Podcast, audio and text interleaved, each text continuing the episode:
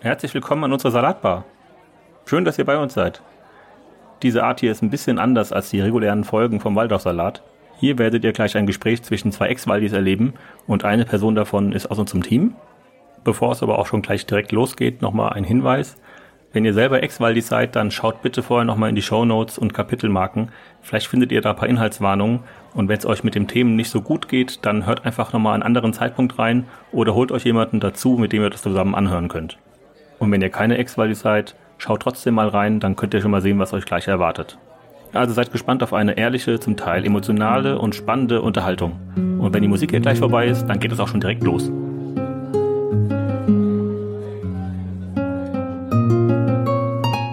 Das ist die zweite und vorerst letzte Salatbar mit mir, Lena und Ruth. Heute geht's um Ruths anthroposophische Krankenpflegeausbildung, um die Waldorfschulzeit ihrer Kinder, Ruths Erlebnisse in der Pandemie und letztlich ihren Ausstieg aus der Anthroposophie. Zum ersten Teil unseres Gesprächs haben wir noch einen Nachtrag, den ihr in den Show Notes findet. Ihr werdet hören, dass Ruth in der Folge einmal kurz das Thema Gendern anspricht und sich entschuldigt, dass sie das nicht getan hat, obwohl sie es eigentlich wichtig findet. Die Erinnerungsprozesse, aus denen heraus die Salatbargespräche entstehen, brauchen viel Konzentration und so kommt es immer wieder vor, dass wir nicht gendern oder Begriffe benutzen, die wir so heute nicht mehr benutzen würden. Gerade wenn es um die anthroposophische Medizin geht, passiert schnell, dass wir deren Propagandabegriffe wie zum Beispiel Komplementärmedizin benutzen, ohne diese einzuordnen. Oder wir erklären anthroposophische Behandlungsmethoden, ohne nochmal zu betonen, dass sie natürlich völlig wirkungslos sind. Bitte seid euch bewusst, dass es in der Folge um Lebenserinnerungen geht und nicht um medizinische Aufklärung. Und grundsätzlich gendern wir im Waldorfsalat Podcast und finden das wichtig. Ruth hat großes Interesse daran, sich weiter mit euch auszutauschen. Wenn ihr also Fragen an sie stellen wollt, meldet euch gerne bei uns oder direkt bei ihr. Auch dazu findet ihr Infos in den Show Notes. Und jetzt viel Spaß mit der Folge. Hallo, ich bin Lena und ich sitze heute zum zweiten Mal an der virtuellen Salatbar mit Ruth. Ruth hat mit uns schon mal über ihre Kindheit und Familiengeschichte gesprochen. Sie ist in einer strengen anthroposophischen Familie aufgewachsen und ist Teil der Exvaldi Community. In der Salatbar vom 10. August ging es um Ruths Kindheit und Jugend und ihre deutsch-österreichische Familiengeschichte, ihre Waldorfschulzeit in Holland und heute wollen wir drüber sprechen, wie es denn dann da noch weiterging. Deswegen erstmal Hallo, liebe Ruth, und schön, dass du wieder da bist. Ja, danke, Lena, für diese Chance, eine zweite Plauderrunde mit dir an der Salatbar zu haben. Und vielen Dank auch an die Hörer und das Feedback. Mhm. Das hat mich wirklich beeindruckt. Ich habe nicht gedacht, dass so viele Leute sich für diese Geschichte interessieren das hat mich ein bisschen überwältigt. Das kann ich mir gut vorstellen. Das Interesse war da und es gab auch schon einige Nachfragen, äh, wann denn Teil zwei oder ob denn Teil zwei noch kommt. Ähm, ich denke, das ist einfach auch eine Geschichte, mit der sich dann doch auch manche identifizieren können und andere, die das nicht von sich selber kennen, finden es einfach unglaublich spannend, diesen Einblick mal zu bekommen in so eine anthroposophische Familie über Generationen hinweg. Mhm. Ja. Ja, die dann mit mir aufhört, so zu sein. Ja, ja, tatsächlich. Ja, darüber wollen wir heute auch sprechen. Aber vielleicht fangen wir da an, wo wir letztes Mal aufgehört haben. Da warst du dann eben fertig mit der Schule, hattest äh, die Schule abgeschlossen. Ich glaube, da sind wir ungefähr geendet. Und du hast ja dann danach ähm, aber weiterhin auch was Anthroposophisches gemacht. Ja. Du warst in der anthroposophischen Krankenpflege. Genau. Wie kam es denn da dazu?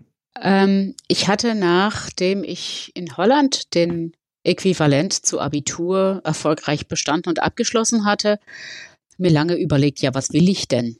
Was mache ich denn jetzt? Und damals hat Gorbatschow mit Glasnost und Perestroika einen großen Eindruck auf mich gemacht und ich habe dann angefangen, Russisch zu studieren an der Uni. Mhm. Mhm. Und es gab einen vertiefenden Studiengang, der so Richtung, wie könnte man das nennen? Ähm, Geschichte und Kulturen der slawischen Sprachen und ähm, in Holland hat man das salopp äh, Sowjetologie genannt, dass man sozusagen ein hm. Kremlin-Versteher wird, nachdem man dort fertig ist. Okay. Ich habe angefangen zu studieren und äh, mir ist die Uni um die Ohren geflogen. Mhm. Also ich war vollkommen überfordert. Ich hatte keine Ahnung davon, wie man akademisch lernt oder forscht oder liest, ähm, wie man anständig zitiert. Äh, ich habe in der Waldorfschule nicht gelernt zu arbeiten. Hausaufgaben ja. zu machen. Also die mhm. Haltung war so ein Stück weit, wenn sozusagen man innerlich äh, anthroposophisch genug ist und mit der dort erforderlichen Haltung ähm, die die Themen wiedergibt oder eine Leistung präsentiert, dann kommt man auch durch. Ja, ist genauso meine Erfahrung. Ja, könnte ich voll unterschreiben. genau, und nach, nach einem halben Jahr ähm, habe ich dann irgendwann aufgehört, war in der Gastronomie tätig und habe irgendwie gemerkt, es geht, es geht in Holland irgendwie nicht weiter. Ich bekomme, hm. ich habe mich ja sowieso nie wohlgefühlt in dem Land und ähm, ich bin auch nach Deutschland gefahren, weil ich mich dort zu Hause gefühlt habe. Mhm. Das war so die Mitte zwischen, zwischen dem im Norden liegenden Holland und, und Österreich. Und da habe ich mich dann in der Mitte, ähm, wollte ich mir einfach mal angucken, wie das mhm. hier ist. Und dann ähm, bin ich hängen geblieben. Ich habe also gejobbt erstmal an einem Flughafen mhm. und habe wie verrückt Cello gespielt. Mhm. Und dachte dann irgendwann noch, na, Musikstudium wäre vielleicht nicht schlecht. Und dann bin ich also mit meinem Cello nach Wien und habe dort äh, einen Professor an der Musikhochschule vorgespielt. Und auch dort wiederum, ja, ich habe nicht arbeiten gelernt. Und ich hätte richtig üben sollen. Und das hat man, das ist etwas, was man an der Waldorfschule nicht lernt. Wie übe ich? Wie arbeite ich? Wie lerne ich Vokabeln? Wie eigne ich mir Wissen an und wo hole ich es mir? Und auch da, ähm, ja, hat es nicht gereicht. Der hat gleich von Anfang an gesagt, äh, machen Sie lieber ein Hobby draus. Okay. Und das habe ich dann auch gemacht. Ja, es ist für mich das schönste Instrument zum selber spielen. Und ja, dann saß ich da, kein Studium. Mit dem Cello so äh, wurde das dann auch nichts. Und dann stürzte meine Großmutter und verletzte sich sehr und ich habe sie besucht und habe gesehen, wie sie gepflegt wurde. Und sie war an einem normalen Krankenhaus mhm. und ich in meinem jugendlichen Eifer äh, oder, oder in meinem jugendlichen Schwung fand das also schlimm, wie sie gepflegt wurde. Ich fand es ganz schrecklich. Ich dachte, das kann ich besser. Ähm, rückblickend haben die gar nicht so schlecht gepflegt. Nur ich war eben so anthroposophisch und so in dieser, unter dieser Glocke, dass äh, äh, ja da wurde sachlich gepflegt, ja, ohne diese diese Andächtigkeit und ohne Kerzenschein und mhm. Wohlgeruch mhm. und und viel Zeit und ähm, ja, das, das war einfach ein öffentliches Krankenhaus, ja, und da lag einfach jeder drin und irgendwie und jeder war, wie er war und ähm, ja. da, da wurde nicht, ja, der Fernseher lief bei der Nachbarin und die andere hatte das Radio laufen und inmitten meine sehr anthroposophische Großmutter, die verzweifelt versuchte, Steiner zu lesen oder zu überleben. Sie war, sie oh. ist sie war, es war schrecklich, ja, sie war wirklich sehr schwer verletzt und es mm. war mhm. nicht einfach. Aber da habe ich dann gedacht, jetzt, das will ich lernen, ja das, das muss besser gehen. Ja, und dann habe ich nach einem Praktikum mich an einer anthroposophischen Krankenpflegeschule beworben. Und das erste, was wir dort bekamen, war auch der Vertrag, wo ganz klar gesagt wurde, ihr kriegt nur x 100 Mark. Ich glaube, das waren, wie viel waren das? 400 Mark, weil diese Krankenpflegeschule nicht staatlich subventioniert wurde. 200 Mark war für die Miete. Puh. Mhm. Äh, Essen bekamen wir, Mittagessen bekamen wir verbilligt mhm. in der Kantine. Und dann ging es los auch mit, also wie, wie in anderen Krankenpflegeschulen, also mit Einheiten von, von äh, Unterricht, äh, Blockblöcken, ja, Pflege oder, oder eben Unterricht. Und wenn wir pflegten, dann ein Tag Schule pro Woche. Mhm. Und es war unglaublich spannend zu sehen, dieser Spagat oder diese, ja, das Auseinanderklaffen. Ähm, in der Chirurgie ist anthroposophisch Pflegen, tja, man braucht Propofol und man braucht Ketanest und man braucht äh, äh, Dipidolor oder ähm, andere Schmerzmittel. Ja, die kriegt man, äh, diese Phänomen, ja, diese Schmerzen oder, oder ja, manche Sachen kriegt man mit Heilorhythmie und, und, und äh, Kügelchen nicht weg. Ja. Ja. Und die Chirurgen, die waren halt da, damals ein sagenhafter, äh, guter Chirurg dort, der, der wirklich äh, orthopädisch wirklich was drauf hatte. Ja, und, und dann gab es die inneren Ärzte, die auch bei uns Anatomie, Physiologie und Pathologie dann äh, in der Schule unterrichtet haben, die auch die Globuli verschrieben haben, Wickel und Auflagen an und abgesetzt haben und Mhm. Wenn es, ja, natürlich auch die ganzen äh, evidenzbasierten Medikamente wurden auch eingesetzt, aber sozusagen on top kam dann die anthroposophische Medizin. Und die Krankenschwestern, äh, vor allem auch die Oberärzte und Chefärzte, verzichteten zu großen Teilen auf ihr Chef- und Oberarzthonorar. Und von dem wurden dann ähm, die Sachen finanziert und äh, Mitarbeiter finanziert, die zum Beispiel Heilorhythmie, Musiktherapie oder Sachen anboten, die zum anthroposophischen Paket gehörten, salopp gesagt, ähm, aber von den Kassen nicht übernommen wurden. Ah, ja. Sprachgestaltung, okay. Heilorhythmie zum Beispiel. Ich glaube, Musiktherapie gehört auch noch dazu. Ob das heute so alles ist, weiß ich nicht. Wir mhm. sprechen jetzt über die späten 90er Jahre, mhm. wo das der Fall okay. war. Okay, man gibt, es gibt ja auch heute Beispiele. Ähm, letztes Jahr gab es so eine Reportage, wo auch Bilder aus dem anthroposophischen Krankenhaus gezeigt wurden. Oder war das dieses Jahr? Das kann ich auf jeden Fall noch in die Show Notes packen, aber wo man auch die Heilorhythmie und die was ist das, rhythmische irgendwas? Es gibt äh, rhythmische Massage nach Hause. Rhythmische, rhythmische Massage, wo man das auch noch sieht. Also ja, ja. das, ähm, das ich, ich habe ja selber auch Heilorhythmie gemacht mhm. und ähm, wie verrückt. Es hat aber nicht geholfen. Also du hast es für dich gemacht. Ich habe es auch für mich gemacht. Ich, ich habe äh, äh, früher eine, eine äh, ziemlich heftige Endometriose gehabt. Das wurde mhm. dann erst später festgestellt. Und mhm. bevor ich, bevor ich das sozusagen sachlich äh, äh objekt, objektiv durch eine Laparoskopie habe feststellen lassen, habe ich Heilorhythmie gemacht. Mhm gegen, gegen Menstruationsbeschwerden und wirklich jeden Tag zehn Minuten. Ja. Und das hat ja. nichts genützt. Spannend ist auch, ich habe dann gefragt, was kann ich denn gegen Fingernägel kauen? Ja, gibt es eine heilorhythmische Übung, damit das mhm. besser wird? Und ähm, da gab es nichts. Das fand ich da sehr spannend. Nein. Aha. Ja. Okay. Eigentlich gibt es doch was gegen alles, ne? Ja, Würde ja, ich meinen. aber das, aber das, dagegen da, nicht.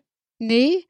Und ich, ich lief da als Krankenpflegeschülerin durch die Gänge. Wir hatten einen Herzinfarkt, einen Patient äh, mit, mit Zustand nach Herzinfarkt und ähm, äh, Behandlung äh, wurde der wieder zu uns zurückverlegt äh, auf die Station und der sollte dann ähm, eine, eine Einreibung kriegen und mittags, in der Mittagspause musste der immer ein Läppchen mit dieser Salbe von der Veleda Gold, Rosen und Lavendel Salbe auf, auf die Herz, auf die Brust gelegt kriegen und damit dann ruhen und sich entspannen. Mhm. Und der entspannte sich nicht. Der, ja. der, der war irgendwann echt stockwütend, hat gesagt, Leute, ähm, was zur Hölle? Ja. Und ich weiß noch, wie die Krankenschwester und ich so von, ja, ja, das ist typisch Herzinfarktpatient. Sie kann sich auf nicht einlassen und kann sich nicht darauf einlassen. Und ja, also, also ich würde mhm. empfehlen, ähm, ja, und dann kam die Musiktherapeutin noch oder Sprachgestaltung oder mhm. und aus heutiger Sicht fand ich das ganz schon übergriffig oder, oder so überheblich, ja. Entschuldigung, ja. man liegt da mit einer lebensbedrohlichen Sache. Man hat Angst, man ist verunsichert und dann kommt Leute mit einem Tüchlein, ja, was nach Rose und Lavendel riecht. Aha. Ja, anstatt dass ein Arzt vorbeikommt, der ihm einfach in aller Ruhe erzählt, hör mal zu, Blutwerte waren so und so und sie äh, entweder äh, angenommen, ja, sie wiegen zu viel oder sie haben zu viel geraucht, ihre Gefäße sind verkalkt oder was auch immer sozusagen die Ursache war. Mhm. Das wird nicht angesprochen, auch unter den Pflegenden. Äh, es wird mal zur Sprache, ja, also, aber, ja. Aber dass man dann darauf absetzt und da in die Richtung therapiert, das hat mich sehr gewundert. Mhm. Ja, dann gab es natürlich noch Öldispersionsbäder und, und so, so, dass man sich in feuchte Tücher gewickelt wird bei den Rheumapatienten, was die als sehr wohltuend empfunden haben. Aber wenn ich mir damals die, so die, im Rückblick die Patienten anschaue, ist es wirklich äußerst fraglich, ob das nicht die Zuwendung ist und vor allem die Stimmung ist, in der das getan wird und dass es irgendeine Substanz hätte sein können. Mhm, ja und dass es nicht, nicht sozusagen äh, die, die Substanz als Heilmittel an sich gewirkt hat, sondern dass es eher, dass sich da ein Mensch wirklich eins zu eins um einen anderen gekümmert hat. Ja, was, was ja. auch nur in einem Krankenhaus funktioniert, wo wahnsinnig viel Stiftungsgeld reingebuttert wird, damit es läuft. Ja. Okay, das dann auch noch, ne? Also nicht ja, nur ja. haben die äh, Oberärzte auf ihr auf Teile ihres Gehalts verzichtet, sondern es gab noch einen Haufen Geld, was da reingeflossen ist. Ja, ja, ja. Also das ist äh, wirklich, ich war damals heftig überzeugt. Ich fand es wunderbar. Es war ein, ist äh, architektonisch in meinen Augen damals, also ich habe die Architektur auch nicht in Frage gestellt. Ich fand das Goetheanum wunderschön und mhm. das Krankenhaus war also ein Traum von Holz und rosa lasierten Wänden und ähm, ja, mit, mit, mit der Möglichkeit, die hatten sogar einen Raum, wo man die Menschen Weihehandlung gehalten hat und okay. äh, auch ein Raum äh, äh, unterm Erdgeschoss, wo die Toten wunderschön aufgebahrt wurden. Und mhm. ich kann mich auch, auch erinnern, wie, das, wie man das schön abgeschlossen hat, wenn jemand verstorben ist. Das konnten die wirklich. Also das, da, da denke ich mir heute manchmal noch, ähm, diese Stille und Ruhe, die dann danach dort ja eingekehrt ist, wenn jemand verstorben ist, konnten, konnte man damals zeitlich noch leisten. Ich weiß nicht, wie es heute ist. Das, was mich sehr gewundert hat, war auf der äh, gynäkologischen Station, also der frauenheilkundlichen Station, wo ja. auch schwangere Frauen mit vorzeitigen Venen oder Blutungen waren, dass die teilweise wochenlang gelegen sind. Mhm. Kein Fernseher, kein Radio, Bücher, ja, mhm. Musiktherapie, Heilorhythmie, keine Haare waschen. Keine Haare waschen? Keine Haare waschen, ist wehenauslösend. Jedenfalls ah. dort in dem Krankenhaus, ja. Aha, ja, okay. Mhm. Ähm, das muss ein ganz, ganz anständiges äh, Martyrium gewesen sein, ja, wenn man da sechs, sieben Wochen liegt. Das stelle ich mir wirklich ähm, unerträglich vor, ehrlich ja. gesagt. Ja, ja. ja. Vor allem, wenn man, wenn man nichts anderes als Bücher hat und auch kein Fernseher. Ja, das ist mhm. in diesem Krankenhaus, nein, oh never, ja. Kein Fernseher, es, es stand ein Computer im Arztzimmer. Das war mhm. das höchste der Gefühle. Glaube ich damals, ja. Und was damals dann, als ich den Einsatz auf der Intensivstation hatte als Schülerin, äh, äh hochkochte, war, äh, dass es da um die Widerspruchslösung der Organspender ging. Ja. Und ähm, in diesem Krankenhaus der damalige Chefarzt sehr gegen Organspende war. Mhm. Anthroposophisch begründet? Anthroposophisch, nun anthroposophisch begründet ein bisschen, äh, wo ich auch nicht genau weiß, ob man das jetzt ähm, Verschwörungstheoretische Begründung nennen kann. Er war der Ansicht, dass begründete Befürchtung haben müsse, dass wenn man sich nicht für Organspende bereit erklärt, man schlechter versorgt wird. Und wenn man sich als mhm. Organspender bereit, äh, also bereit ist, Organe zu spenden, dass man dann zu einem Superintensivpatienten wird und man eigentlich nicht wirklich tot ist und dass diejenigen, die den Hirntod feststellen, das unlauter machen. Okay. Das ist jo. schon eine heftige Unterstellung. Auf jeden Fall. Ja, ja und ja. das, das ähm, da habe ich, da habe ich das erste Mal auch gesehen, was für ein unglaublich großes Misstrauen der evidenzbasierten Medizin gegenüber herrscht. Mhm. Und ich habe auch einen, einen ähm, anthroposophischen Pharmazeuten in der Familie gehabt, der da auch ähm, sehr misstrauisch und, und ablehnend ähm, der evidenzbasierten Medizin gegenüberstand, was, was mich damals einfach in meiner Annahme bestätigt hat. Ich habe mich da sehr sicher gefühlt und wusste, das ist richtig. Ich war davon überzeugt. Ja, die in Anführungsstrichlein Schulmedizin ist profitorientiert, die repariert den Körper nur. Es gibt doch einen Grund, warum man krank ist und daran soll man auch wachsen. Das ist eine Chance zur Entwicklung. Das habe ich wirklich geglaubt und ich sollte ich jemandem damals deswegen Unrecht getan haben, ähm, hoffe ich, dass ich die Chance bekomme, irgendwann im Leben mich dafür zu entschuldigen. Mhm. Das, äh, da frage ich mich manchmal heute noch, was hast du denn da ähm, vielleicht ja nicht richtig gemacht oder man auch auch die Art, wie man zum Beispiel ähm, die Erkrankung der Schizophrenie versuchte anthroposophisch darzustellen, indem man dann gesagt hat, ja, ein Organ übernimmt da Funktionen im Geistigen, die ihm nicht zugedacht sind. Okay, welches da, Organ? Das kann die Leber ja. sein oder die Milz. Es ist meistens Aha. die Leber. Also ah, bei ah, ja. den Anthroposophen ist es immer die Leber, die irgendwie. Ah ja, okay. Das ist so ein äh, Organ, was ähm, sehr pflegebedürftig erscheint, also wo man, wo man gut ansetzen kann. Äh, ja, die macht, wenn die Leber nicht richtig funktioniert, dann äh, wird man depressiv oder äh, man, man, man ist, äh, ja, die, die Galle, äh, die, also man, das ist das, was ich so völkisch daran finde. Ja, es ist mir was über die Leber gelaufen oder äh, ja, äh, da kommt mir die Galle hoch. Ähm, mhm. Ähm, das mhm. wird, das wird da richtig gut eingebaut in, in äh, die, die ähm, Pathologie, also anthroposophische Pathologie. Und in der Krankenpflegeschule haben wir ganz viel über Steiner gelernt und Steiners Sichtweisen und ähm, wie die verschiedenen ja. Lebensglieder und äh, Wesensglieder, Entschuldigung, äh, äh, sozusagen auf den Körper einwirken. Und wenn ein Patient äh, diese Krankheit hat, dann äh, geschieht im Prinzip, dass sozusagen dann die Wesensglieder so oder so oder zu sehr ineinander oder zu sehr voneinander gelöst oder zu viel Bewusstsein an der falschen Stelle. Dadurch entsteht Schmerz, wenn ich zu viel Bewusstsein an der falschen Stelle habe. Ja, wenn mhm. zum Beispiel mir ein Arm wenn, wenn das im Arm geschnitten ist oder eine Wunde ist, ähm, dann äh, ist zu viel Bewusstsein dort, damit mhm. das wieder heilt und dadurch entsteht Schmerz. Okay, gut, ja.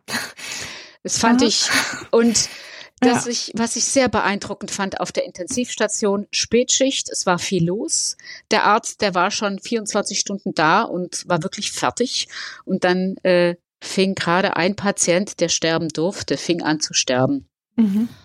Und der Arzt, der wahrscheinlich wirklich nicht mehr konnte, greift ans Fußende des Intensivbetts und kippt ihn einfach äh, in Kopftieflage, wodurch der Kreislauf noch eine Weile weiterläuft. Okay. Und der Tod dann nicht wegen, während, während seiner Schicht stattfand. Oh. Ja. Damals war ich, war ich wahnsinnig empört. Ich, ich habe ja. nichts gesagt. Mhm. Mhm. Ähm, ja, du bist Schülerin, ja, du hältst den Mund. Ja. Nachdem ich jetzt an, an einem anderen Krankenhaus lange gearbeitet habe, nach dem äh, Examen an der Krankenpflegeschule und dieses anthroposophischen Krankenhauses, habe ich großes Verständnis dafür. Mhm. Wenn man 24 Stunden oder länger ja Dienst hat und man weiß, man hat jetzt noch sieben Stunden Schlaf und muss dann wieder. Mhm. Ähm, Verständnis nicht gutheißen, aber ich, ich habe dann nach einer Weile verstanden, wie es dazu kommen kann. Jedenfalls nach dem Examen ging dann, äh, oder während schon, ging der Tanz äh, in den Krankenhaus los, welche Station hat Lust, welchen Schüler zu übernehmen. Dazu musste man sich beliebt machen. Und das ist etwas, worin ich nicht gut war. Mhm. Das heißt, mich wollte nur die Chirurgie haben. Ähm, und da war die Personaldecke so dünn, dass ich wusste, ich werde nicht richtig angeleitet wahrscheinlich, weil so wenig Personal da ist. Und mhm. ich war damals schon sehr schlecht darin, mich, mich Ärzten unterzuordnen oder sozusagen nur Befehlsempfänger zu sein. Und war dann, dachte ich mir, äh, jetzt gucke ich mal, wie gut ich in der Außenwelt bin. Ob das, was ich hier gelernt habe, in der Anführungsstrichlein Außenwelt, also außerhalb der anthroposophischen Bubble funktioniert. Ob ich das ja. kann. Was habe ich denn gelernt?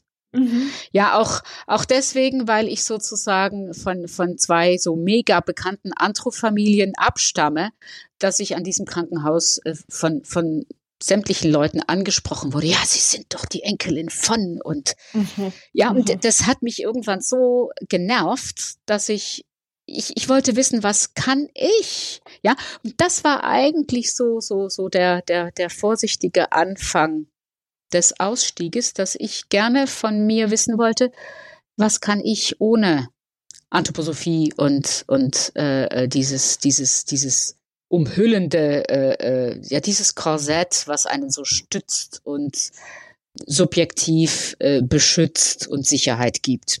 Ja. ja, dann bin ich an ein Maximalversorger, also Kranken Maximalversorger, ja, der wirklich alles hat, bin ich gegangen und mhm. habe mich für die chirurgische Intensivstation beworben, wo ich nach einem halben Jahr wirklich mit Pauken und Trompeten gescheitert bin. Es war einfach Aha. Schuhgröße zu groß. Ja, ich komme da und, und pflege langsam und andächtig und vorsichtig. Und die, die ähm, Kolleginnen, die haben einfach gesagt, oh, hör mal zu, ja, äh, das und das und das muss innerhalb der Zeit gemacht werden, der Patient muss bilanziert werden und äh, der muss die Medikamente pünktlich haben und das und das und das sind die Regeln. Und ich so, ja, aber meine Absicht und schau mal mit was für einem guten Willen, so innerlich, ja. ja, das interessiert den, den, den Arzt nur länger, ja, wenn, wenn nicht rechtzeitig bilanziert worden ist, damit er dann sozusagen die Medikamente neu, neu berechnen kann, ja, ob, ob der Patient jetzt noch mehr Entwässerungsmedikamente braucht oder nicht. Ah, Dazu mhm. ja, muss mhm. man einfach gucken, wie viel scheidet er aus und wie viel bekommt er. Mhm. Und für, ja, da müssen einfach manche Schritte abgeschlossen sein, zu einer bestimmten Zeitpunkt, weil es sonst man, man nicht weiter den Patienten maximal gut versorgen kann. Vor allem, ja. wenn sie so kritisch, so kritisch krank und so schwer krank sind wie auf der chirurgischen Intensivstation. Und dann bin ich auf die innere Station gewechselt. Und das hat mir echt Spaß gemacht. Da war ich auch echt gut. Da wollten nach einem halben Jahr auf der inneren Station hat man mich gefragt, ob ich stellvertretende Stationsleitung werden möchte. Mhm. Waren 40 Betten, 18 Mitarbeiter. Und das war, das war heftig. Mhm. Ja, denn von, äh, die, die hatten von, von Führung wenig Ahnung und ich noch weniger. Und das habe ich ein Jahr lang gemacht damals und habe gemerkt, ähm, was, was die evidenzbasierte Medizin machen kann. Wir hatten einen Chefarzt, der wirklich sehr viel wusste und das immer wieder betont hat, wie wichtig es ist, sich Studien dazu anzugucken. Also habe ich angefangen zu versuchen, Studien zu lesen. Das konnte ich auch nicht, habe ich auch nicht gelernt in der Schule und, und äh, in meiner Umgebung. Ja. Und das war, äh, das war heftig, sich hinzusetzen. Also da habe ich auf einmal gemerkt, wie viel jetzt Fleisch man braucht, um, um etwas wirklich zu lesen und dann zu verstehen und nicht einfach nur seelisch zu ergreifen. ja. ja. Ich weiß genau, was du meinst. Ja. ja. Ja, was ist zwei und zwei? Und was ist der Unterschied, wenn ich zwei und zwei äh, Zuckerwürfel und zwei und zwei Äpfel oder ja, da kommen ja. ganz unterschiedliche Sachen raus. Und man kann nicht sagen, ja, ja, aber das ist doch alles vier. Ja, da liegen trotzdem Welten dazwischen, ja. Und die eine vier wirkt und die andere nicht. Und warum ist das so? Ja, ja. und jetzt beweise es mal. Und das ist, ja. das ist, ähm, wo ich auf einmal gemerkt habe, ja, die Anthroposophie, die sich Geisteswissenschaft nennt, das ist keine Wissenschaft.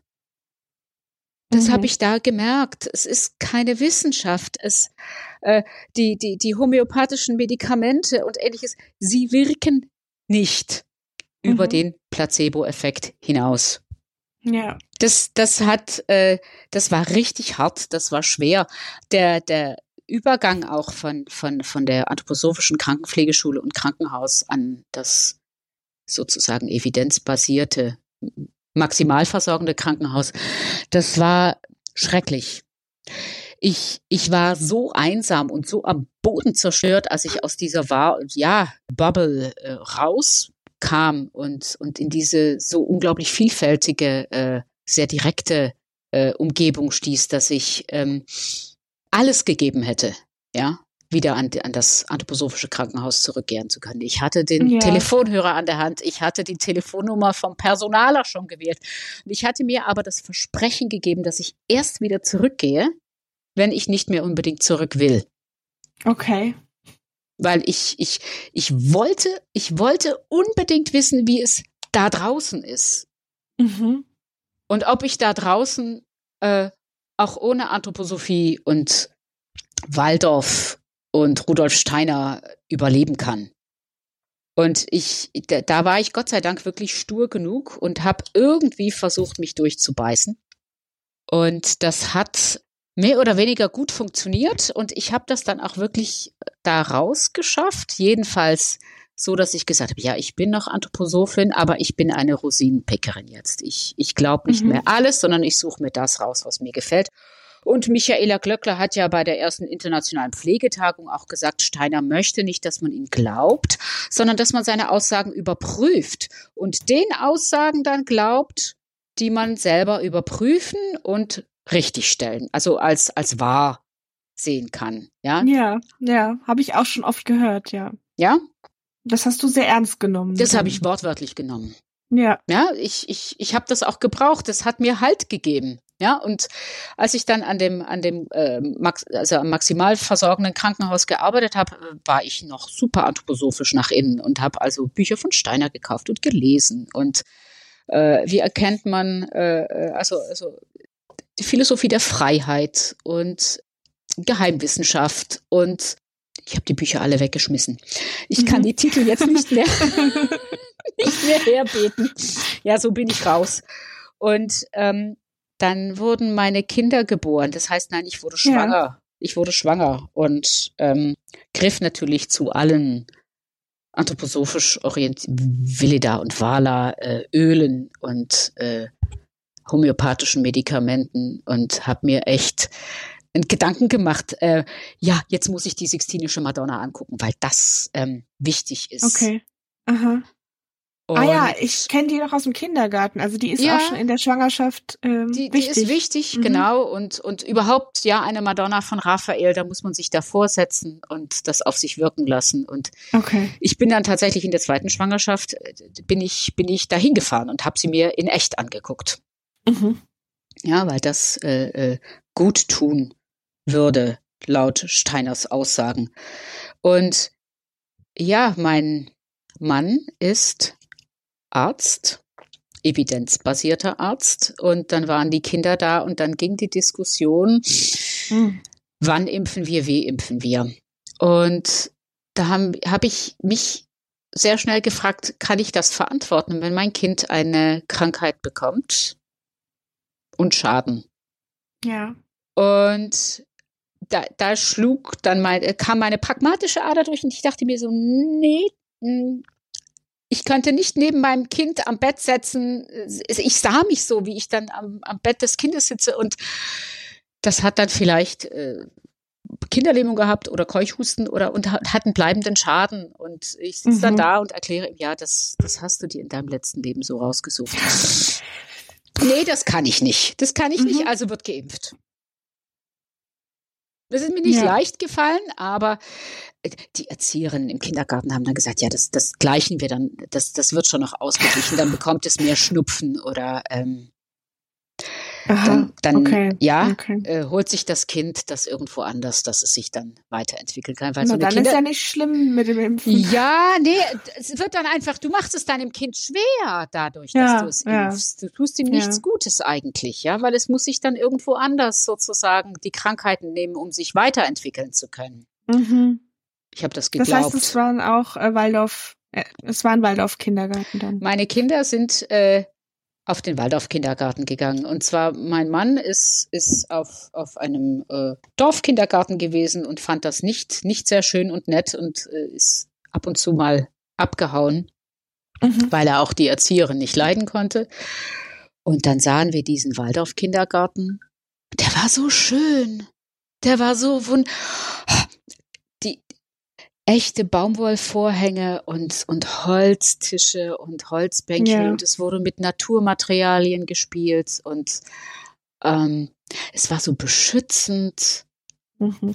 nicht hell und, und grell, sondern alles war so, so Pastellfarben angehaucht und es gab einen Ofen, äh, wo man dann ab und zu Brot backte und äh, einen Jahreszeitentisch, auch einen wunderschönen Jahreszeitentisch und Tannenzapfen und Kastanien und Haselnüsse und womit die Kinder und spielen konnten und es gab ein paar Stil Spielständer und Tücher und das sah ja. ich mir und dachte so, yes, hier möchte ich, dass mein Kind aufwächst. Hier ist es gut behütet. Mhm. Hat dich das denn auch an deinen eigenen Kindergarten erinnert? War das ähm, optisch und so das Gleiche? Äh, an meinen eigenen Kindergarten habe ich weniger Erinnerungen. Also hm. ähm, das, das war ein Kindergarten, der, der war ähm, in irgendeinem Notfallgebäude untergebracht mit bescheidenen Mitteln äh, äh, ausgestattet und schön gemacht. Ja, die hatten auch mhm. Tücher und und es war auch auch rosa und Pastellfarben. Nur es waren eben keine keine abgeeckten Fenster und es war kein schöner Holzfußboden und äh, ja, die Schaukelpferde und Spielständer und ich habe auch Kastanien gerieben wie verrückt.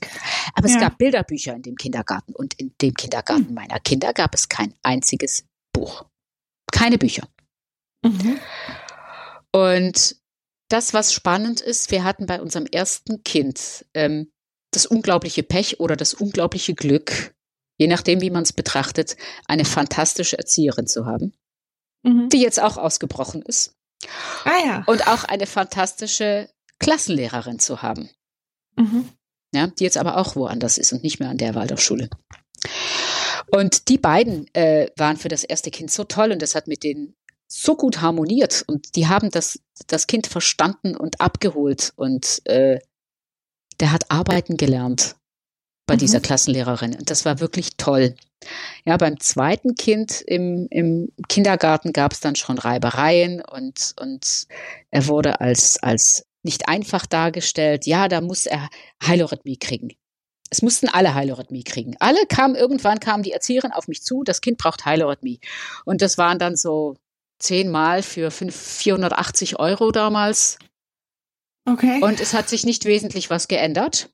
Ja, und dann hat man gesagt, ja, das müsste man vielleicht nochmal eine, eine, eine Serie. Äh, dann haben wir gesagt, so jetzt möchten wir gerne ein Feedback haben. Ja, was, mhm. was genau verbessert sich, was nicht und welche Übungen und warum. Und ähm, da fiel dann den, den, den äh, Erziehern, äh, ErzieherInnen nichts mehr ein. Da, da kam dann okay. nichts, auch von der Heilerin-Lehrerin nicht.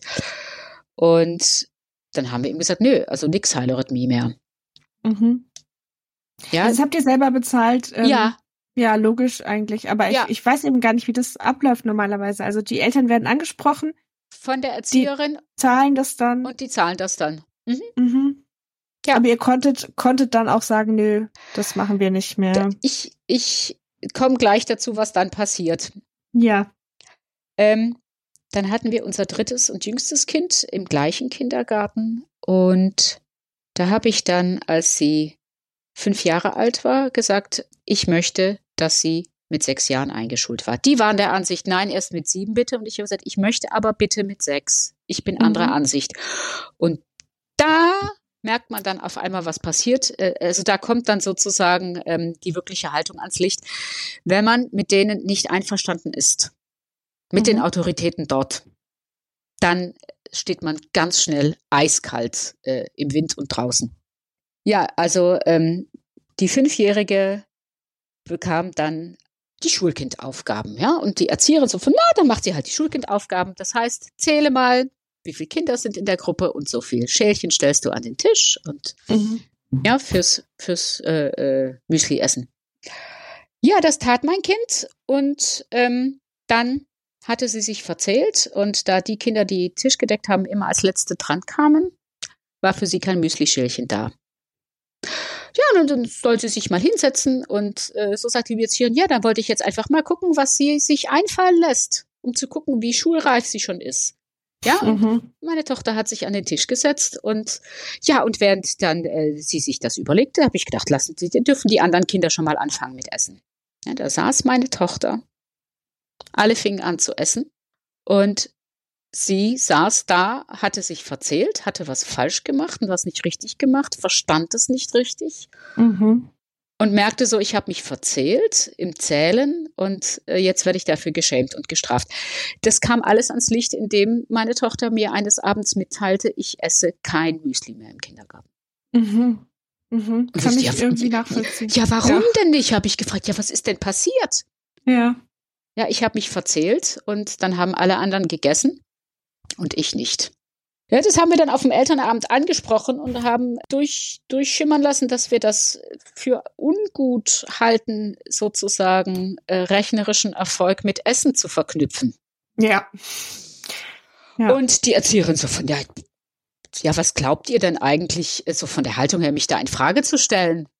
Und ich habe gesagt, bitte mach das nicht mehr. Und am nächsten Tag ist es wieder geschehen. Und dann mhm. habe ich mein Kind aus dem Kindergarten rausgenommen, habe äh, Anfragen für Gespräch und, und äh, äh, dass man diese, diese Differenz löst, gestellt und die haben ewig lang nicht geantwortet. Also alles im Allen. Meine Tochter war dann acht Wochen nicht im Kindergarten. Ähm, es gab erstmal null Einsicht seitens der Erzieherin. Ich habe gesagt, ich will, dass sie die Gruppe wechselt. Ich habe kein Vertrauen mehr. Ja, Gruppenwechsel ist nicht möglich.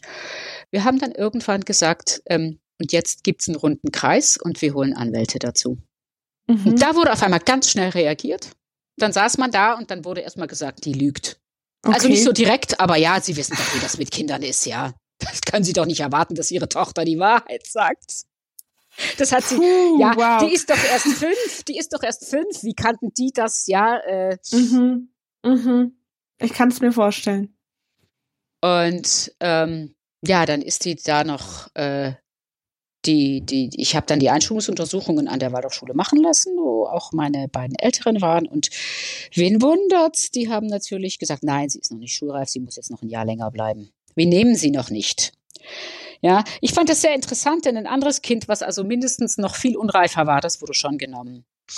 Mhm. Ähm, ich habe mich dann aber nicht beschwert. Ich habe da auch weiter nicht, nicht äh, Druck gemacht oder äh, äh, nach mehr Begründung gefragt. Ja, denn man ist ja in dieser Abhängigkeitssituation. Äh, die beiden Älteren sind schon da. Man möchte die Jüngere dann auch ja. an diese Schule bringen. Ja. Weil man doch davon überzeugt ist, dass diese Schule richtig ist, stellt sich selber also wieder in Frage. Man gaslightet im Prinzip sich selber, ja, mhm. um das auszuhalten. Mhm. Und mhm. ähm, ja, dann wurde sozusagen äh, ähm, das ausgesessen. Wurde es denn irgendwie begründet, euch als Eltern gegenüber, warum sie jetzt noch nicht genommen wird? Äh, ja, weil sie so, so ein Kannkind ist, weil sie erst so spät hm. äh, äh Geburtstag hat und dann wäre sie auch noch die Jüngste in der Klasse und dass sie dann einmal in, sozusagen als Älteste ist, äh, wartet man jetzt. Dann wurde sie eingeschult hm. und ihr war langweilig, langweilig, langweilig, langweilig. Die Klasse war laut, laut, laut. Ja, so kam das dann erstmal nach Hause und ja, sie war nicht sehr lange in der ersten Klasse, dann kam der erste Lockdown. Ah ja, okay. Ja. Ja. Und äh, das war, das war äh, ein schockierendes Erlebnis. Ähm, die Söhne meines Bruders, die bekamen, die bekamen auch ein Lockdown. Und mit dem Lockdown äh, war sozusagen ein Lock-up des iPads. Mhm. Und das Notebooks und der Unterricht lief einfach weiter. Mhm. Es gab gar keine Pause. ja. Ja. Die kamen weiter Unterricht. Ja, und ich bekam E-Mails, ich bekam äh, äh, äh Post. Ich habe noch nie so viel Druckerpapier verbraucht. Ähm, und, und saß dann und hatte drei Kinder im Homeschooling. Also alle noch in der Klassenlehrerin. Ja, Zeit. Genau. Mhm, mhm. Äh, von, von, von anderen Klassenlehrern weiß ich die Bemerkung, der sagte, boah, Corona, tolle Zeit, mein Schreibtisch war noch nie so aufgeräumt. Ja. so war der Unterricht auch. So war ja. der Unterricht auch. Und, und ich habe ich hab gebettelt, dass die, dass die äh, wenigstens, wenigstens ein, ein kleines Filmchen oder ein, eine, Zoom-Konferenz oder Jitsi-Konferenz machen, wo die Kinder sich mal sehen können. Und es wurde mhm. abgelehnt. Äh, es hat sich dann ein oder zwei wenige Lehrer haben sich dann ähm, am Ende der Pandemie getraut, mal eine Aufnahme zu machen von einem Märchen oder einem Spruch oder einem Stück, was sie dann geschickt haben.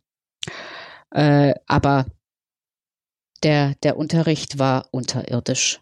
Mhm. Die Klassenlehrerin des ältesten Kindes, die hat es fantastisch gemacht. Die ist tagelang von Elternhaus zu Elternhaus gefahren und hat sozusagen die Kinder am Gartenzaun besucht. Okay. Und das nicht nur einmal im Monat. Und mhm. war auch jeden Tag erreichbar. Ja, und von den anderen äh, Kindern, äh, die Lehrer waren, waren schwer zu kriegen, gar nicht erreichbar ähm, oder haben ab und zu mal angerufen.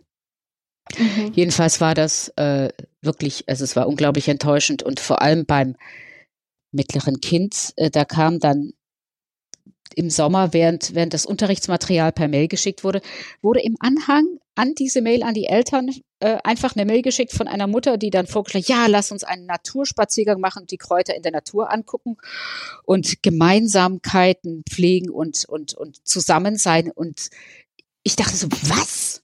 Ja, wir sollen Social Distancing machen und dieser Klassenlehrer schickt äh, von dieser Klassenmutter äh, die E-Mail raus, dass sie anbietet, Naturspaziergänge zu machen mit den Kindern. Geht's mhm. noch? Mhm. Ja, und dann hatten wir Kontakte ans Max-Planck-Institut, wo man damals äh, Luft ähm, Absauganlagen oder sozusagen für die Klassen, dass man die alte Luft absaugt mhm. nach draußen und dann neue Luft über ein gekipptes Fenster reinkommt. Äh, äh, die haben angefangen, das zu entwickeln und zu bauen. Und wir haben dann angefangen, mit der Schule das Gespräch zu suchen, so eine Anlage mal ja, die, die Klassen damit zu versorgen, damit man Unterricht ja, haben ja. kann. Oder auch flöten und sprechen und chorische sprechen und äh, hm. diese Dinge machen. Und Luftfilter haben wir denen angeboten, als die auf dem Markt waren. Und der Vorstand hat es abgelehnt. Und wir waren sprachlos. Ja, ich wir haben nachgebohrt. Wir haben nachgebohrt. Ja. Und äh, die Kommunikation wurde dann äh, langsam etwas hässlich und endete mhm. dann damit, dass im Namen des Vorstands geschrieben wurde, ja, überlegen Sie sich mal gut, ob Sie Ihre Kinder wohl an der richtigen Schule haben. Da habe ich echt einen Schreck gekriegt, weil ich dachte so, oh, man droht uns. Ich will doch meine Kinder nicht jetzt schon von der Waldorfschule nehmen. Ich war damals noch, ich dachte, die fühlen sich da wohl, die gehen da gerne hin. Oh Gott, mhm. ja, also. Mhm. Das hätte für deine Kinder auch wahrscheinlich viel bedeutet und nichts ja, Gutes. Ja. Nichts, nichts Gutes in der, also, in der Zeit, ja. Erstmal. Wir haben, mhm. und, und ja, dann, dann die Maskenpflicht im Unterricht und in der Schule wo es Lehrer gab, die äh, das wirklich anständig umgesetzt haben. Und aber die sehr viele Lehrer die Maske unter der Nase getragen haben oder kaum getragen haben. Und Kinder nicht in die Schule gegangen sind, weil andere Kinder Maskenbefreiungsatteste hatten. Und mhm. anstatt, dass man gesagt hat, also die Kinder mit Maskenbefreiungsattest, die keine Maske tragen können, die dürfen den Unterricht von zu Hause aus wahrnehmen. Ja, und alle Kinder, die Masken tragen können, in die Schule kommen. Anstatt es so zu machen, haben die also es gab so wahnsinnig viele maskenbefreite Kinder, von denen ich als Krankenschwester ganz genau weiß, denen hat nichts gefehlt. Deren Eltern sind auf diese, diese Querdenken-Ballweg-Demonstrationen gegangen und, und haben mhm. den gefeiert. Und ähm, mhm. ich habe irgendwann beim Kultusministerium angerufen und habe denen gesagt, sie sollen doch mal bitte genau nachgucken, ja, welches Attest gerechtfertigt ist und nicht.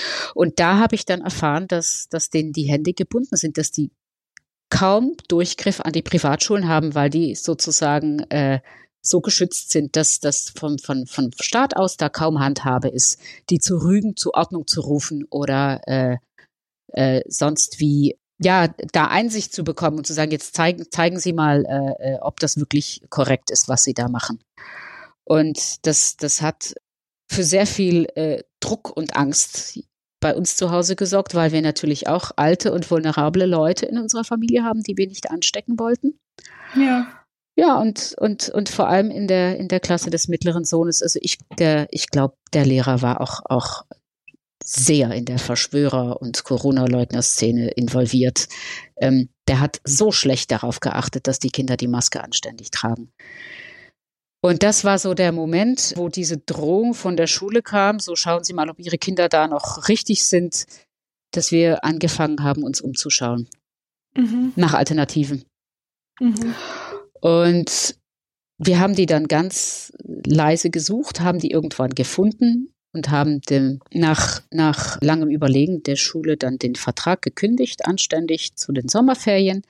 Und ich bin dann noch in die Schule, habe mich bei jedem einzelnen Klassenlehrer morgens um acht, damit die das nicht irgendwie, sondern von mir hören, weil ich das das Mindeste an Anständigkeit fand, äh, habe mich äh, vor die hingestellt, habe ihnen erklärt, äh, dass das Kind nach den Sommerferien nicht mehr kommt. Mhm. Und dann ging's los. Also der Klassenlehrer meines zweiten Kindes hat angefangen, das Kind schlechter zu behandeln und zwar so schlecht zu behandeln, dass Eltern auf mich zugekommen sind und gesagt haben, also mein Kind XY, das hat mir gesagt, der Klassenlehrer geht mit dem Kind so böse um und bestraft ihn so härter als, als die anderen Kinder, dass es kaum zum Aushalten ist. Aber bitte, bitte erwähnen Sie mich nicht. Ja, mein Kind geht weiterhin gerne in diese Schule und äh, mhm. wir möchten keine Schwierigkeiten. Und das ist oft also einige ja. Eltern.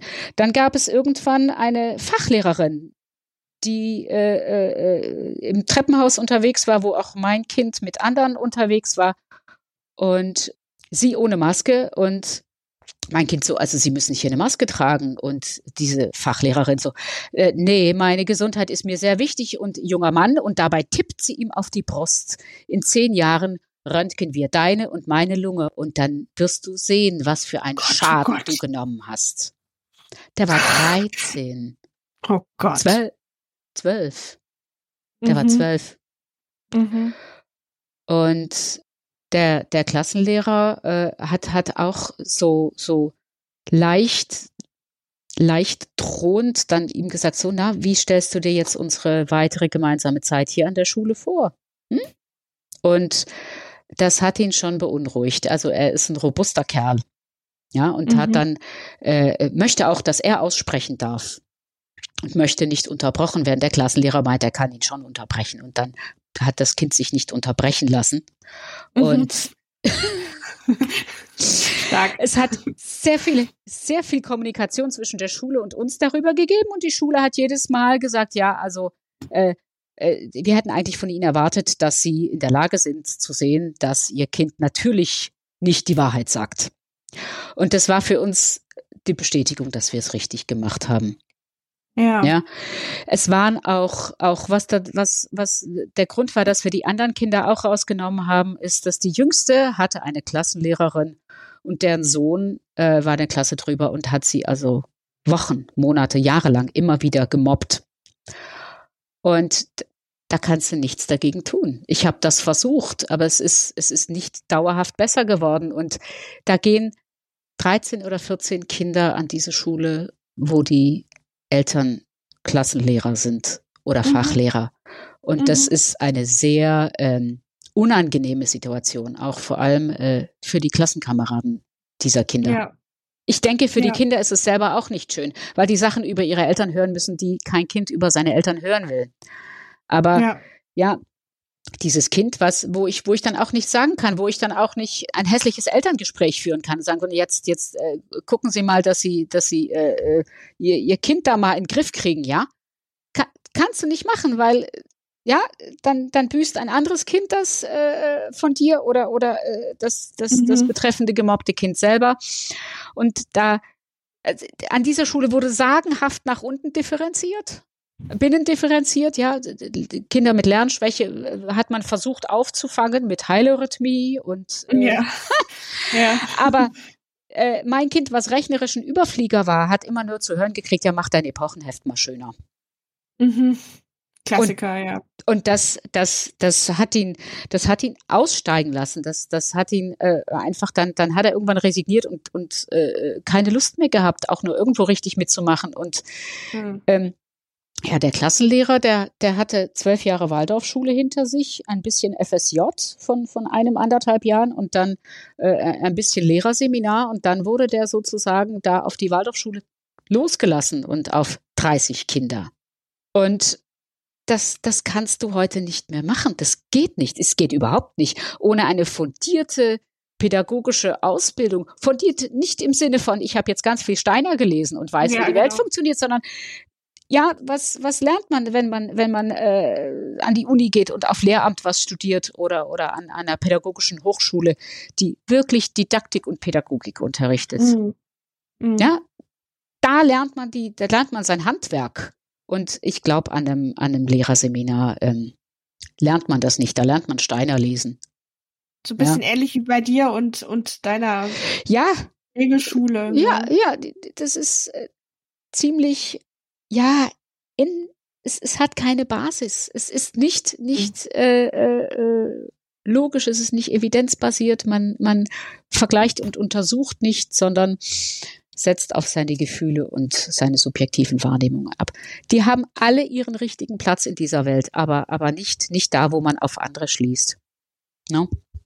Hm. Das hört sich für mich auch alles sehr willkürlich an. Also ich kenne das ja auch aus der Schule, aber wenn du das nochmal so erzählst, gerade während Anfang der Pandemie, wo dann irgendwie alle anscheinend auch machen konnten, was sie wollten und halt so viel Einsatz zeigen, wie sie wollten, also von den KlassenlehrerInnen, den verschiedenen, ob sie jetzt lieber zu Hause ihren Schreibtisch aufräumen oder halt wöchentlich alle Kinder besuchen, schien ja so ein bisschen ihnen überlassen.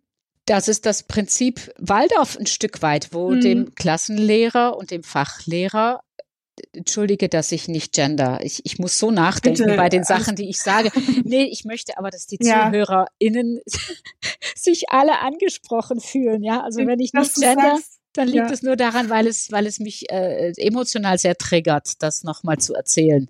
Ähm, wir haben Briefe dann gekriegt. Wir halten uns ganz genau an die Vorgaben, ja, mhm. des, des äh, äh jeweiligen Ministeriums. Und mhm. um den Schulfrieden zu bewahren, ja, hinterfragen wir dann diese Maskenatteste auch nicht.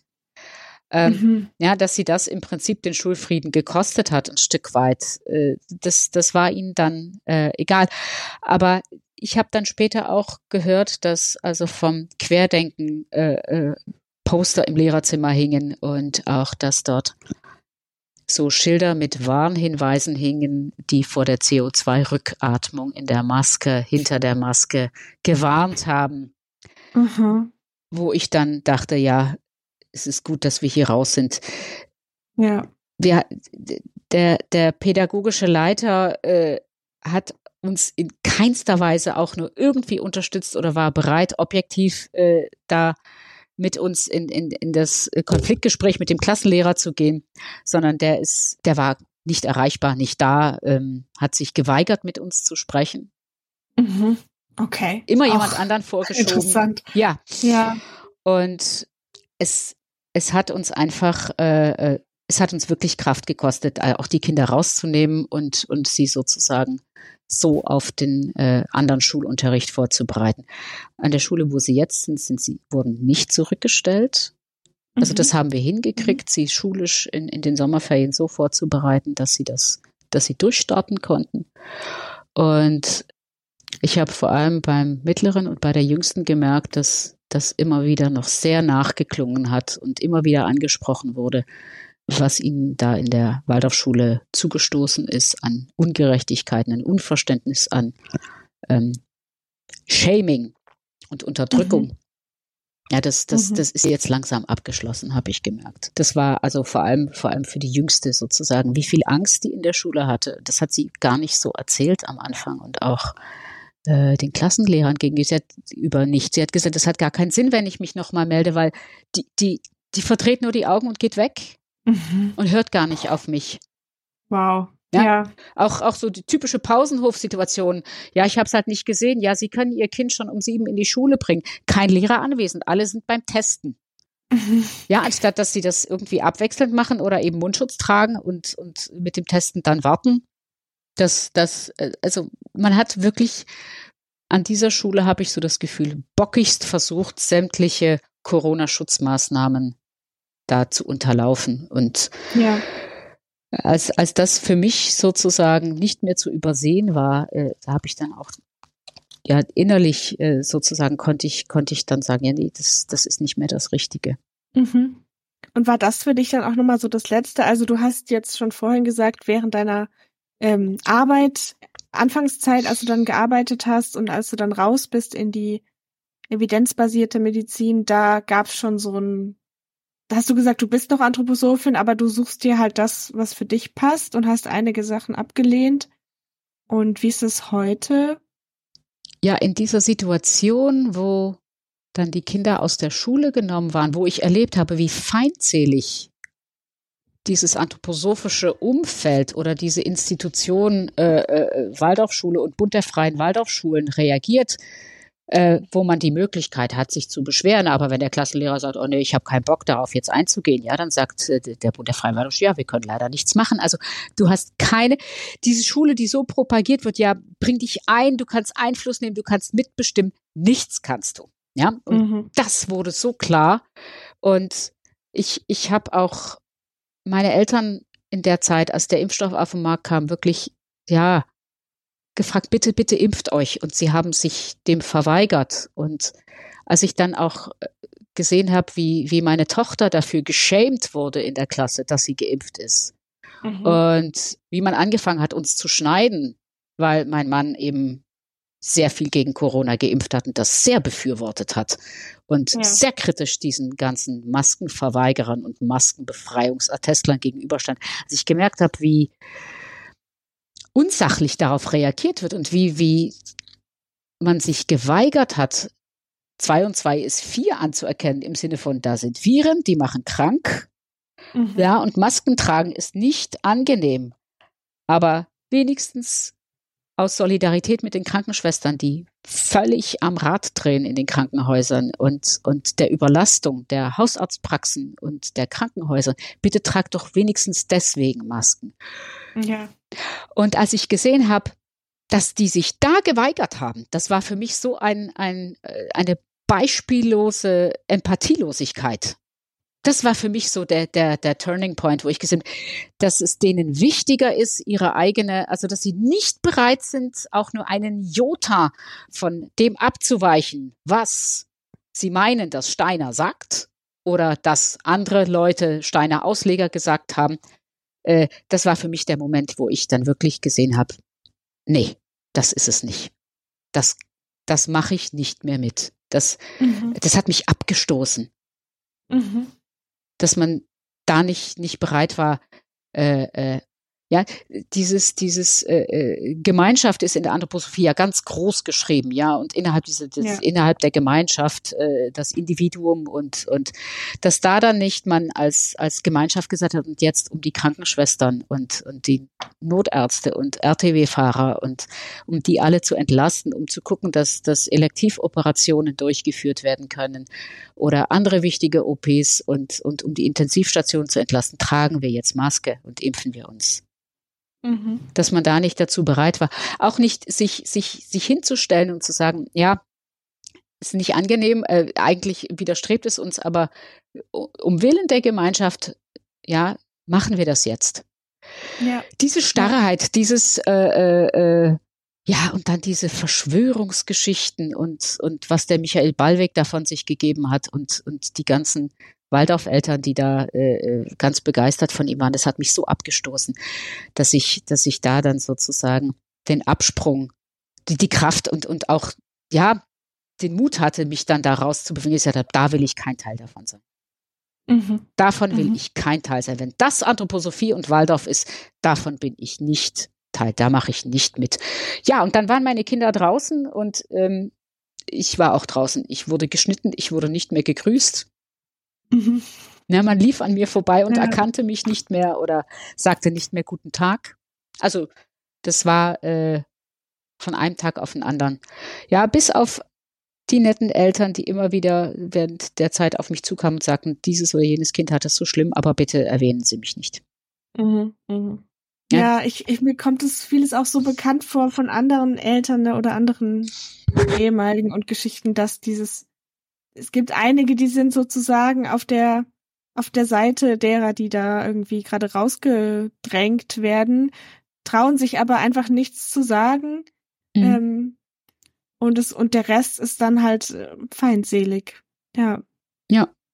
Ja. Und ich, ich erinnere mich noch an den letzten Elternabend, wo dann irgendwann gesagt wurde, ja, das Kind hat ja jetzt äh, äh, schöne Jahre hier gehabt und war ein gern gesehenes Kind und hatte eine mhm. gute Zeit hier und wir wünschen ihm alles Gute für seinen restlichen Schulweg. Mhm. Äh, da ist mir dann der Kragen geplatzt. Ich habe mich äh, an den Klassenlehrer gewandt und gesagt, wenn das so gewesen wäre, dann würde ich jetzt hier nicht sitzen und mein Kind würde nicht gehen. Ja. Wie können Sie sowas sagen? Ja. Das endete darin, dass das Kind kein Abschiedsgeschenk von der Klasse bekam, weil den Kindern dann erzählt worden wäre, das Kind hätte sich über die asoziale Art der Klasse beschwert Unfassbar, unfassbar. Und also, der Klassenlehrer war wow. anwesend bei der Diskussion, ja, ob, ob ja. mein Kind ein Abschiedsgeschenk bekommt, wie auch ein anderes Kind, was die Klasse verlässt. Mhm. Und der Klassenlehrer hat nicht eingegriffen. Also, das fand ich so wahnsinnig unanständig. Ja, auch, dass da ein erwachsener Mensch nicht in der Lage ist, zu sagen, Leute, das, so macht man das nicht. Ganz egal, wie ihr zueinander steht. Es gibt gewisse Grundregeln. Ja. ja, so bekam das Kind kein Abschiedsgeschenk, kein Abschied aus der Klasse.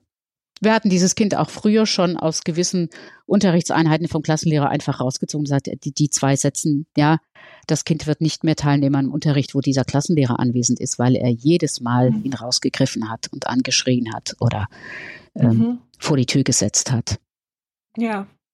Ja, und der war auch nicht in der Lage zu sehen, dass äh, äh ein, ein äh, 12-, 13-Jähriger einfach nicht jedes Mal alles, äh, ja, annimmt, was der Lehrer so sagt oder zuhört oder nicht widerspricht. Das liegt in der Natur dieser Kinder in dem Alter, dass sie widersprechen. Aber äh, mhm. wenn mein Kind widersprochen hat, dann flog es halt sofort raus und wurde suspendiert oder und da haben wir gesagt, gut, dann bleibt er ganz zu Hause. Dann geht er noch zum Fachunterricht, aber nicht mehr zum Klassenlehrer.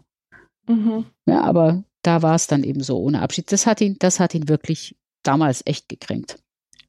Und das war, das war für mich dann wirklich, äh, das, da kam dann wieder so eine Bestätigung, ja, ich bin völlig richtig, indem ich jetzt da rausgehe. Mhm. Und an der neuen Schule hatte die Klassenlehrerin meiner Tochter die neue, ja, blonde Haare, lange blonde Haare offen, lange rosa lackierte Fingernägel, hm. ja, äh, ja, High Heels, äh, äh, Skinny Jeans, ja, und ein ja. knalliges Oberteil an und ich so, oh mein Gott, wie kann, die kann doch mein Kind nicht unterrichten. ich, ich bekam echt Schnappatmung, ja. Ja, ja.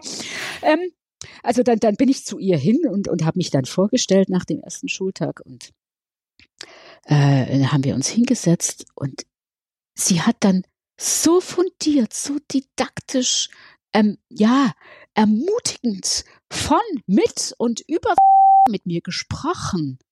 Dass mhm. ich, dass ich, ich war echt baff. Sie hat mir gezeigt, was für Tools sie nutzt, damit die schneller lernt. Hat gesagt, guck mal, hier sind die Kopfhörer, die setzt sie auf, wenn es ihr zu laut ist und äh, dann mhm. läuft das prima. Ja, haben Sie Vertrauen in Ihr Kind? Ähm, äh, dieses Tool kann sie nutzen. Da kann sie auf Google nachschauen, wenn sie noch was äh, anschauen möchte und äh, schauen Sie das Heft an. Ja, und das lief. Mhm, hört sich super an. Und ja. die in der Waldorfschule äh, noch, noch in den Förderunterricht gemusst hätte, wenn ich dem zugestimmt hätte, was ich nicht habe, weil die keine fundierte Anamnese gemacht haben, nach dem Grund, mhm. warum Förderunterricht nötig ist. Mhm. Ähm, die, die, äh, die, die ist jetzt fast eine Überfliegerin. Mhm. Also da ist kein Problem bei ihr, ja, sondern es ist einfach die Klasse gewesen äh, in der alten Schule, die zu laut war, wo man dann den wilden Jungs äh, äh, zu viel Raum eingeräumt hat, die sich mhm. benehmen konnten, wie sie wollen. Ja, wenn man wenn man an dieser Schule laut und und auffällig war, dann dann ging es einem gut. Ja, dann bekam man nämlich ähm, also es, wie ihr merkt, ich kämpfe da immer noch mit Worten, weil es mir es mich so unglaublich wütend macht, mit was für einer ja. äh, Blauäugigkeit ich dann da doch rein bin. Ja, vor allem dieses, hm. äh, kommen Sie an unsere Schule und gestalten Sie mit. Ja, man durfte mitgestalten, indem man für jeden Bazar, also fünf Sorten Plätz, Plätzchen, äh, äh, Marmeladen, Stockbrotteig äh, aufräumen, abbauen und, und Gartenarbeit gemacht hat. Aber in dem Moment, wo man sagt, und jetzt will ich auch über die Inhalte mitsprechen, äh, oder wir bräuchten das und das noch im Unterricht. Wie wäre es denn, wenn wir, ähm, ist mal gegen eine Wand gelaufen. Mhm. Nix, da war nix. Da gab es ein paar sozusagen, die, die am meisten zu sagen hatten politisch. Die haben auch das, das, äh, den Konsens gestellt, nachdem Sachen entschieden wurden und die etwas leiseren äh, äh, Fachlehrer oder, oder haben da auch weniger zu sagen gehabt oder sind einfach nur mitgelaufen und die Eltern haben nichts einzubringen das täuscht. Sie dürfen sich einbringen in äh, dem, was, was ihnen zugestanden wird, aber wenn sie sich wirklich einmischen wollen, ähm, ist man ganz schnell draußen. Gab es denn bei euch irgend so ein ähm, Gremium, in dem auch Entscheidungen getroffen wurden, wo auch Eltern mit drin ja, saßen? Das war der mhm. Schulverwaltungsrat, da war auch ich drin und auch mhm. mein Mann drin. Und so im Nachgang haben wir rausgekriegt, äh, da kann man zwar nett abstimmen, aber vorher wurde schon durch den Vorstand abgestimmt, ob etwas so durchgeführt wird oder nicht. Ja, wenn im Schulverwaltungsrat, der dann also aus äh, 20, 30 Leuten bestand, wenn da jetzt zum Beispiel alle dagegen gestimmt hätten, ja, dann hätte man vielleicht da nochmal nachgucken müssen. Aber es, es, es wurde fast, es wurde nie anonym abgestimmt, sondern mit mhm. Handheben natürlich, ja. Mhm. Und ähm, man hat nicht wirklich was zu sagen gehabt. Nee. Es war dann eher so eine Scheindemokratie ja. quasi. Mhm. Ja. Ja. Nicht demokratisch. Ja. Und, und der Vertrauenskreis ist, also ja, wo dann Konflikte besprochen werden, ähm, der war auch äh, äh, schlecht, nicht existent. Er hat dem, hat, hat dem Lehrer oder der Waldorfschule den Rücken gestärkt, aber wenn Eltern wirklich eine Issue hatten, äh, ist der Vertrauenskreis nie gegen die Schule gegangen. Mhm. Ja, das kenne ich auch so, also soweit ich da Einblick hatte in meiner Schule. Aber ist ja auch schwierig, wenn ein schulinternes Gremium, wo Leute, die an der Schule angestellt sind, und ja davon abhängig sind, den Job zu haben, dann gegen die Schule gehen sollen. Das ja. geht ja schon mal gar nicht. Also und die Eltern eben auch nicht. Und und genau das, aber das trügt einen hm. so, wenn man da reinkommt und sich um einen Schulplatz für das Kind bewirbt. Man liest diese Sachen und denkt, bah, das ist Demokratie und Transparenz an dieser Schule.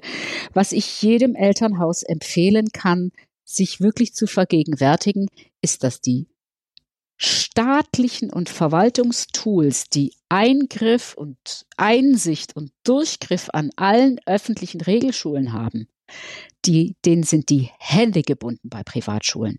Das Kultusministerium unseres äh, äh Bundeslandes kann nichts gegen die Waldorfschulen tun. Es sei denn, es finden wirklich eklatant kindwohlgefährdende, gesundheitsgefährdende Sachen statt. Oder wenn dann da so plötzlich ein Reichsbürger äh, sich innerhalb der Schulgemeinschaft outet, ja, dann kommt sozusagen der Staatsschutz und äh, äh, dann dann können die nicht mehr anders. Aber ich merke in unserem Bundesland, was was äh, sehr pro Waldorf ist, äh, äh ein Stück weit, dass das bis jetzt äh, äh, das Kultusministerium da gar nicht eingreift oder durchgreift. Mhm. Das ist vielleicht auch nochmal ein bisschen unterschiedlich. Die haben keine Handhabe. Bundesländern her. Ja. Aber genau, ich habe das schon so oft gehört auch, ne, das immer wieder wenden sich ja Eltern an, an Behörden und ähm, werden weggeschickt oder wenden sich dann, wie, wie du auch erzählt hast, an den Bund der Freien Waldorfschulen, wo es dann heißt, na ja, aber der Lehrer stimmt der Mediation oder was es dann ist, nicht zu. Passiert halt nichts.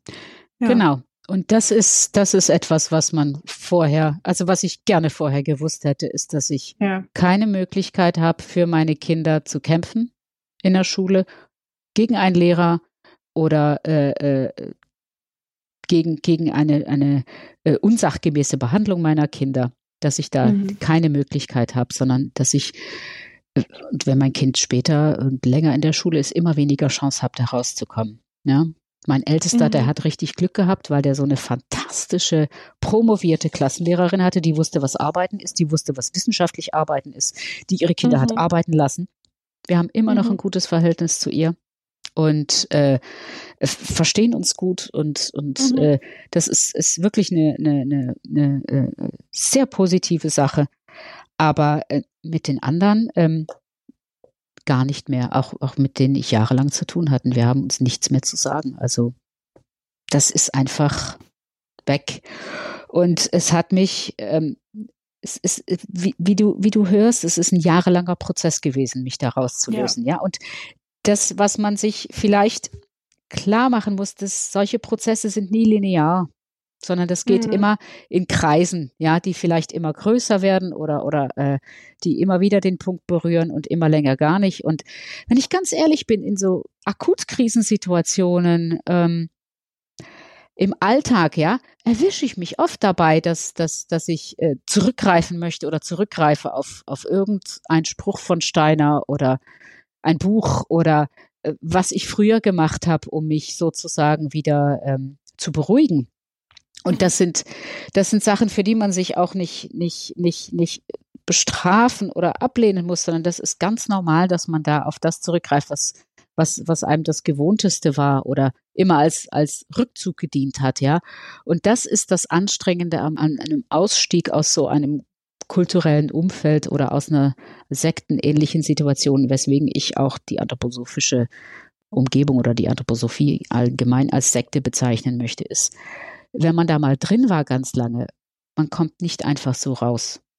Mhm. Es ist, es, es nimmt einen die eigene Kraft, freizustehen und zu gehen, weil man sich immer wieder, das gibt einem einen Grund und das erklärt den Grund für das Sein und das äh, ist, ist sozusagen die, die Basis, auf der man lebt, aber sie macht einen auch abhängig. Sie macht einen nicht frei. Und ja. Erziehung zu Freiheit, never. Hm. Ja, man wird nicht zur Freiheit erzogen. Man wird, man wird zu einem, zu einem äh, äh, Egoismus erzogen, zu einem, ähm, ja, Individualität ist das Wichtigste, aber nur solange sie sozusagen äh, in die anthroposophische, äh, in den anthroposophischen Gedanken reinpasst. Ja, und man, ich finde, es ist sehr eindrücklich auch in deiner Geschichte, in dem Moment, wo du eine abweichende Meinung hast und dann die auch verteidigst und sagst, nee, ich, ich will was anders, sei es im Kindergarten eben und oder in der Schule oder so, dann ist auch diese Gemeinschaft ganz schnell nicht mehr auf deiner Seite und nicht mehr offen für dich und nicht mehr dein Zuhause. Ne? Also ja, das hast du, das hast so viel du, Freiheit hast du gut, hast du gut zusammengefasst. Genau in dem Moment, wo man, wo man äh, Sachen in Frage stellt oder Sachen erneuern möchte oder anders machen möchte, äh, äh, steht man auf einmal äh, sehr überraschend alleine da. Hm. Ja und äh, das, das ist, was mich so hat aufwachen lassen auch. Und das ist auch das Trügerische. Sie verkauft sich als, als ein inkludierendes Wir und Gemeinschaft, ja, die anthroposophische Medizin und, und, und die Waldorfpädagogik und ist sie aber nicht. Mhm. Ja, sie ist es nicht. Mhm. Sondern man muss an Steiner glauben. Und ich sage glauben, weil kein Mensch hat das Gleiche geschaut, wie was Steiner angeblich in seinen Akasha-Chroniken oder wo auch immer geschaut hat, ja. Niemand ja. sonst, ja. Also man kann genauso gut Scientology anhängen oder oder oder Osho oder it's the same. Es ist kein Unterschied. Mhm. Und das finde ich so arg, dass sich das ja Scientology, da schreit jeder hier, sagt, oh, gefährlich, ja.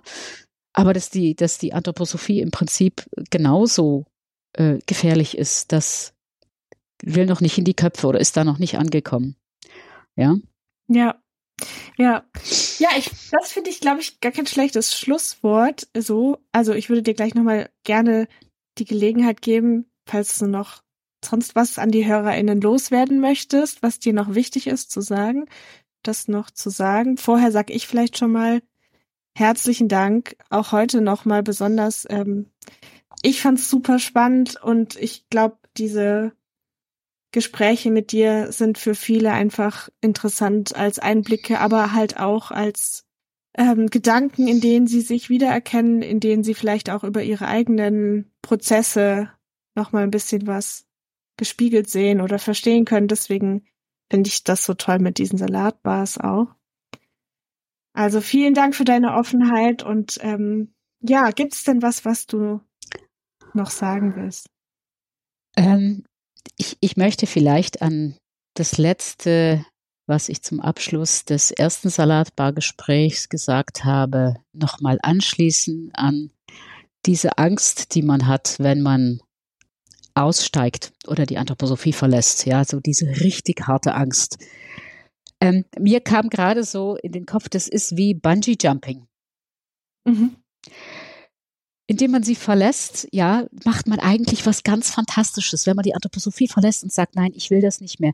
Das ist der erste Moment, wo man eigentlich auch sagt, und ich vertraue jetzt meiner eigenen Wahrnehmung. Ich nehme mir jetzt den allen Mut zusammen und spring, weil ich weiß, dass ich dieses Gummiband an den Füßen habe, was mich nicht auf die Erde aufschlagen lässt, oder auch ich traue es mir zu, dass ich selber stehen kann, ohne dieses Gerüst im Rücken oder ohne dieses, dieses äh, Landkarte äh, vor mir, damit ich weiß, wohin ich gehen soll, sondern ich mache das jetzt alleine, selber, ohne jemand, der mir sagt, wo es lang geht. Und dazu braucht es sehr viel Mut und die Angst, da rauszugehen, das ist gleichzeitig auch ein, ein unglaublichen äh, Mut, in, in Neues reinzugehen. Und jeder, der sich mit dem Gedanken trägt, ich will da raus, ja, hat eigentlich schon ganz, ganz viel geschafft. Denn das sich einzugestehen, dass ich mich da nicht mehr wohlfühle, ist eigentlich äh, der allergrößte Schritt. Ja, und der ist dann schon getan, um auf neue Wege zu gehen. Sehr mutmachend. Super.